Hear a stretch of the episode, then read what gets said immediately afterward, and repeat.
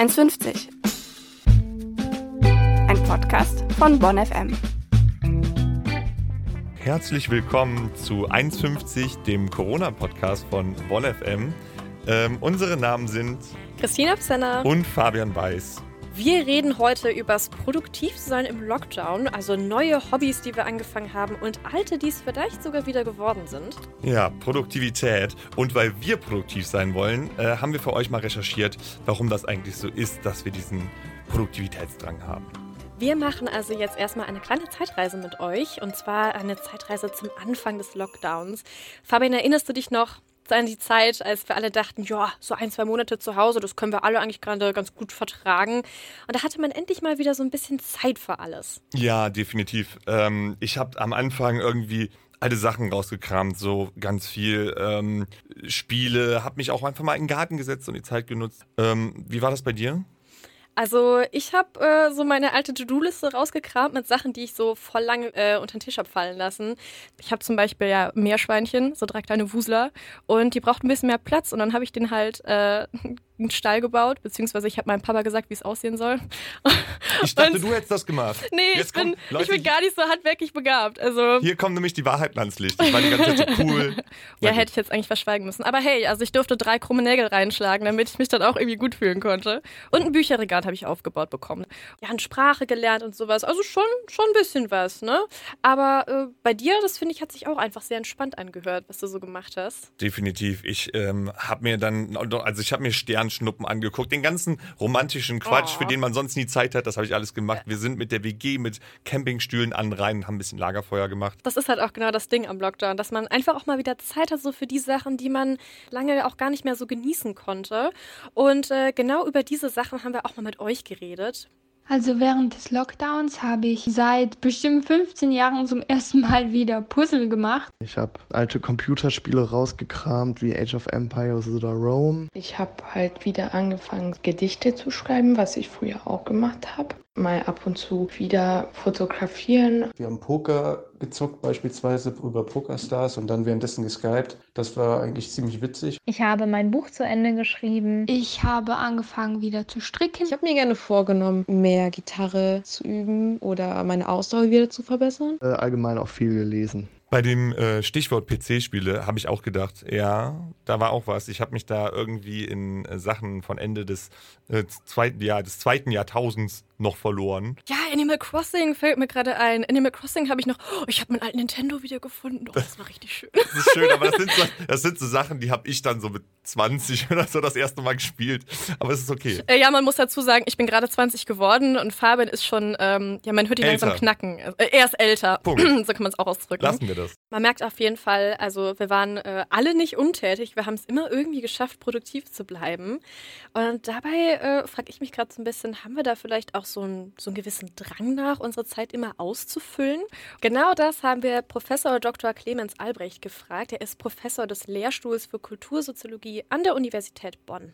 Ja, natürlich, was denn sonst? Sie sind ja alle Kiddies des Neoliberalismus und haben insofern das Leistungsideal verinnerlicht. Und zwar ein Leistungsideal, das sich in irgendeiner Art ähm, objektiv messen lässt. Und dass Sie in Ihren gehobenen Ausbildungsstudiengängen so oder so darauf hintrainiert werden, in dieser permanenten Leistungsmühle mittreten zu können, ist es nur logisch, dass wenn das Studium nicht genügend Druck ausübt, äh, Sie den Druck verinnerlicht über andere Produktivitätsformen bringen. Aber es sind natürlich Sozialtypen, ja. Und da gibt es unterschiedliche. Und wenn ich Sie jetzt, sagen wir mal, in juristischen, ökonomischen oder sonstigen medizinischen Studiengang einversetze, entsteht dadurch ein ganz, ganz anderer Typus. Ja, also ähm, ich kann jetzt nicht eigentlich nicht sagen, dass mein Studium irgendwie zu wenig Druck ausübt bei mir, ehrlich gesagt. Aber ich merke auf jeden Fall schon, dass ich jetzt mehr als früher auch versuche, so neben dem Studium meine Zeit produktiver zu nutzen, auf jeden Fall. Und ähm, ich fand es gerade interessant, was er gesagt hat und frage mich halt, ob das so ein bisschen was damit zu tun hat, dass ich äh, Politikstudentin bin. Also beeinflusst mich das irgendwie? Und wenn es mich beeinflusst, äh, Fabian, du bist ja eher so der umgekehrte Typ, so ja, 10, 11 Uhr Brötchen holen, dann erstmal schön entspannt brunchen. Ja, ob das dann bei bei dir sowas damit zu tun hat, dass du Germanistikstudent bist? Hm. Muss ich aber mal eine Lanze für die Germanisten brechen. Erstmal seid ihr Politologen auch an der Philosophischen Fakultät und wir tun uns da, glaube ich, alle nicht viel und sind alle sehr, sehr ernst an unseren Fächern interessiert. Ja, natürlich. Nummer eins. Nummer zwei ähm, ist, dass, ja, ich lasse es gerne auf mich zukommen, einfach den Tag. Und die Leute von euch, die das auch so machen, ähm, ich glaube, ihr könnt das nicht so ganz auf die Gesellschaft abwälzen. All das, was der Soziologe Pierre Bourdieu Habitus nennt, hat jetzt seine große Stunde. Das schlägt in diesen sogenannten individualisierten Stunden, in dieser Covid-Isolierung, schlägt das durch und wird nicht mehr aufgegriffen durch irgendwelche anderen sozusagen Ablenkungen sozialer Art, sondern man ist auf sich selbst zurückgeworfen und ist dann umso mehr das, was man selbst ist. Beim Stichwort Habitus, ich glaube, meiner ist an der Stelle einfach ein bisschen entspannter als deiner. Ja, das ist auch vollkommen in Ordnung. Also du bist halt einfach so Typ äh, entspannter Braunbär in der Sonne und ich bin halt so, äh, ja, ich bin eher so Typ To-Do-Liste. Ne? Es ist jetzt nicht so, als wenn ich nicht auch irgendwann mal Hummeln im Hintern hätte. Gerade im letzten Jahr ist mir das auch passiert.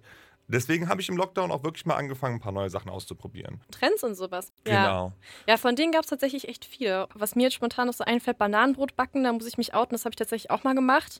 Überall sind diese Bäcker aus dem Boden geschossen. Bananenbrot, äh, hier Hefe haben die Leute gezüchtet, so ein Klumpen gezüchtet? mit dem. Ja, die konnten das dann. Du musst irgend, irgendwie vergammeltes Obst in ein Glas Oh, tun und dann nee. wächst deine eigene Brothefe.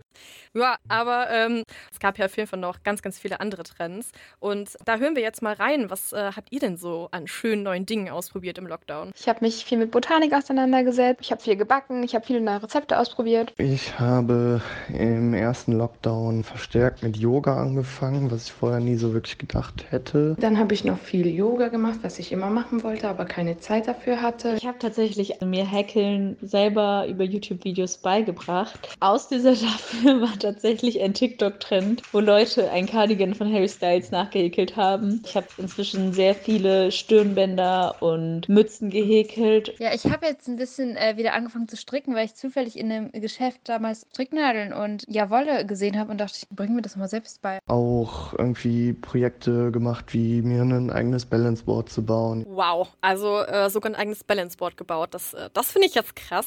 Und ich höre da auf jeden Fall schon raus, ich bin nicht die Einzige, die eben jeden Morgen vielleicht so ihre Yoga-Morgen-Routine macht. Ich muss aber auch dazu sagen, ich habe so ganz kurz vorm Lockdown das schon für mich entdeckt. Also ich weiß, dass Yoga, ja. Ja, ich weiß, das, das klingt jetzt immer so, als, äh, ne, von wegen, ich habe es gemacht, bevor es alle anderen gemacht haben, so.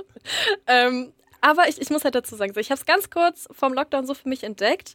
Ähm, und dann habe ich auch gemerkt, so, es wurde immer beliebter. Und äh, ich wusste, es war vorbei in dem Moment, wo ich im Hofgarten mit Freunden gesessen habe. Also Hofgarten ist jetzt schon ein Weilchen her, ne? Ähm, und da einfach eine Freundin hat dann da so gesessen, nach einer Flasche gegriffen und äh, ich meinte dann so, oh, machst du gerade den aufschauenden Hund? Und der andere meinte dann so, nee, das war die kleine Cobra. Und dann war ich so, ja, Die okay. kleine Ko ja, gut, wenn Leute dann in die Gespräche kommen, bin ich dann auch, okay, Leute, I'm out. Ja, mittlerweile ist das halt voll das, das Hipster-Level mit Yoga, ne? So eine andere Sache, die jetzt ja auch mega viele angefangen haben, ist so Stricken und Häkeln. Hast du das mal gemacht? Nee, äh, also, nein. Schade. Ich bin bei, bei äh, Häkeln wirklich noch nie auf die Idee gekommen. Liegt aber, glaube ich, auch ein bisschen daran, dass ich nicht wirklich wüsste, was ich mir da häkeln oder stricken sollte oder was auch immer. Also, du musst ja nicht dir was, was stricken, du kannst ja mir was stricken. Also, so ein Harry Styles Cardigan finde ich schon ganz nice. Ja, wir fangen auch direkt mit dem Cardigan an. Dann reicht man einen Finger und die ganze Hand ist ab. Also, ich finde den richtig schön. Guck mal hier, google den mal. Äh, kleinen Moment. Das, wow, okay, das ist äh, Oder? bunt. Also, da gab es doch immer beim Arzt dann diese, diese Matten, wo so Häuser drauf waren und Autos und so. Und die war auch mal so ein schön bunt. Spielteppich, einen guten alten Ja, Autoteppich, genau. ja, wo immer Stau war auch. Ja. Auch selbst da immer, man hat es komplett internalisiert. Also, Äh, sowas könntest du machen zum Beispiel. Nee, also das ist, äh, nee, also Stricken ist nicht meins. Ich glaube, das ist, nee. Ja, ja gut, kann ich aber verstehen. Also meins ist es auch nicht. Ich habe schon geschafft, meine Nähmaschine im Lockdown kaputt zu kriegen und so. Ich bin da ein bisschen umgestiegen, so in die musikalische Schiene und habe da mal was ausprobiert, was ich schon immer machen wollte. Ja, ob es geklappt hat oder nicht, äh, würde ich dir jetzt mal überlassen, die Entscheidung. Ich zeig Okay. dir mal kurz, was ich, was ich so angefangen habe im Lockdown. Also das war direkt der erste Tag, wo ich es probiert habe. Na, komm. Sie kommt rüber mit ihrem Handy. Zeig mir was.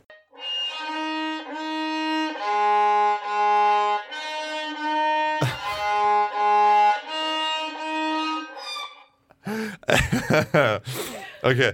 Ähm, Christina ist jetzt eine Geigerin nach dem ersten Tag, die äh, wird auf jeden Fall äh, irgendwann der Elbphilharmonie vorspielen als erste Geige. Ganz hinten, ja. Ja, ich äh, drücke das Ganze mal in einem Bonn FM Claim aus. Bonn FM.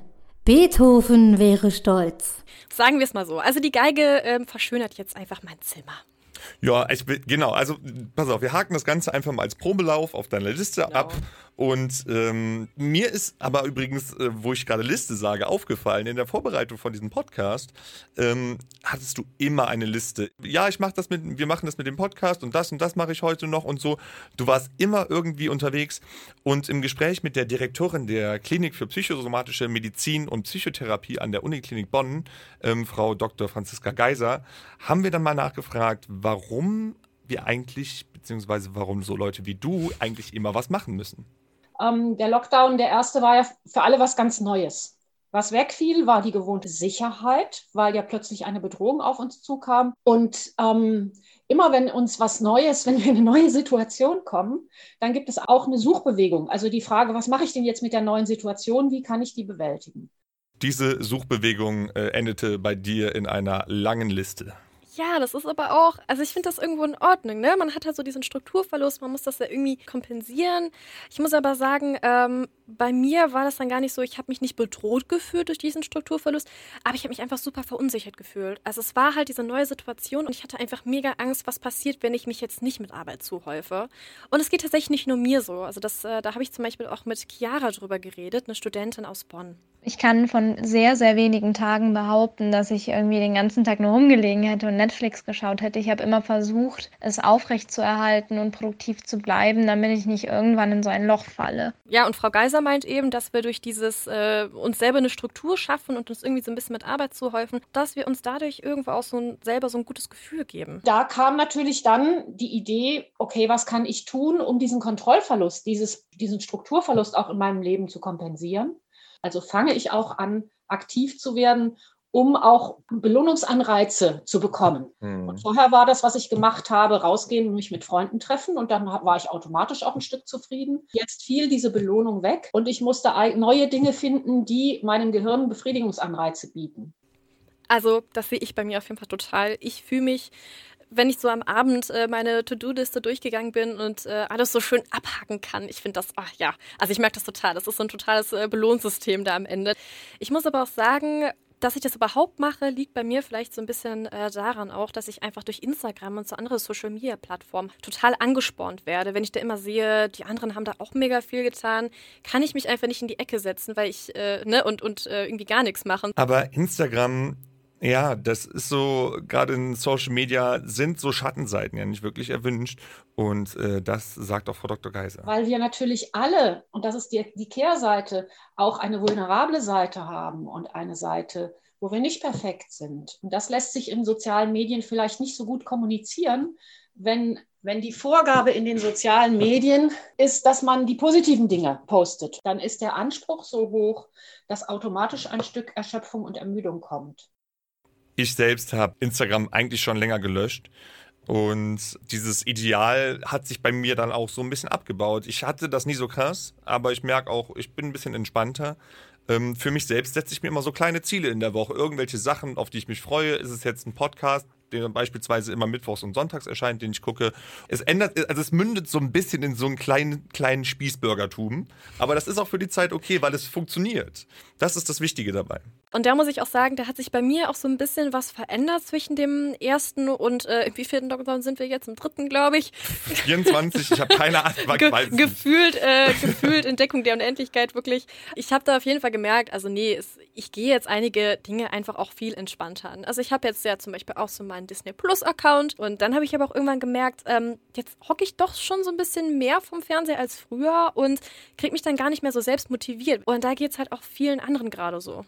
Man sitzt ohnehin schon Stunden äh, am Schreibtisch und ähm, ich brauche einfach auch diese Bewegung, wenn man jetzt zum Beispiel zur Uni geht, ja, irgendwelche Sachen besorgen geht oder dass du an der Uni bist, du wechselst Räume, dies und das. Deswegen nimmt bei mir so ein bisschen Motivation im Großen und Ganzen ab und ich würde halt sagen, ich bin unproduktiver geworden. Und an dieser Stelle bleibt natürlich die Frage, warum fallen jetzt äh, im dritten Lockdown die Leute so langsam teilweise in so ein Loch rein? Ähm, wie du jetzt, liegt es an Disney Plus, man weiß es nicht, aber äh, Frau Kim Possible ist einfach zu geil. Kim Possible, ja, so. Und Frau Dr. Geiser kann uns da mehr zu sagen. Man kann das vergleichen mit Patienten. Wir betreuen ja an der Klinik auch Patienten aus den anderen Kliniken. Und dort sieht man auch das Phänomen, dass oft eine erstmalige Erkrankung, ähm, der noch mit ganz viel Hoffnung und Zuversicht begegnet wird und so dem Gefühl, okay, neue Situation, was muss ich tun? Und wenn dann aber die Krankheit chronifiziert, irgendwann diese Vorstellung, ich mache jetzt was, um die Krise zu überwinden, das ist ja auch das Ziel dabei. Ne? Ich fülle jetzt diese Situation aus und dann wird es irgendwann ein Ende geben. Das rückt plötzlich aus dem Blickfeld, wenn diese Grenze verschwindet. Und im zweiten Lockdown haben wir genau das, dass wir so das Gefühl haben, jetzt habe ich so viel gemacht und es hat nichts genützt. Es fühlt sich an wie Scheitern. Ich habe es doch probiert, aber weder bin ich jetzt durchgehend glücklich, noch ist die Krise vorbei. Also mit der Erklärung, die kommt auf jeden Fall ziemlich gut hin bei mir. Ähm, man muss sich ja vielleicht nochmal dran erinnern, es geht ja vordergründig bei der ganzen Sache gerade gar nicht mal so sehr um uns.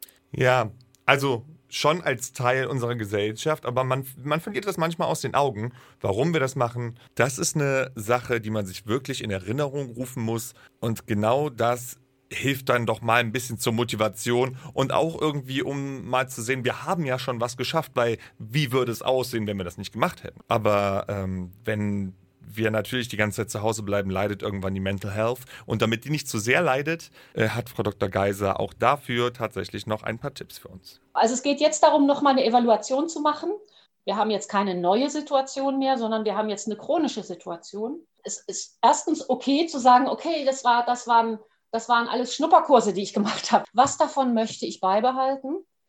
Und dem dann vielleicht mehr einen Platz in meinem Leben zu geben. Das heißt, wir sind jetzt in der Phase, wo sie üben können, das in ihr Leben einzubauen. Das wäre das, der eine Punkt.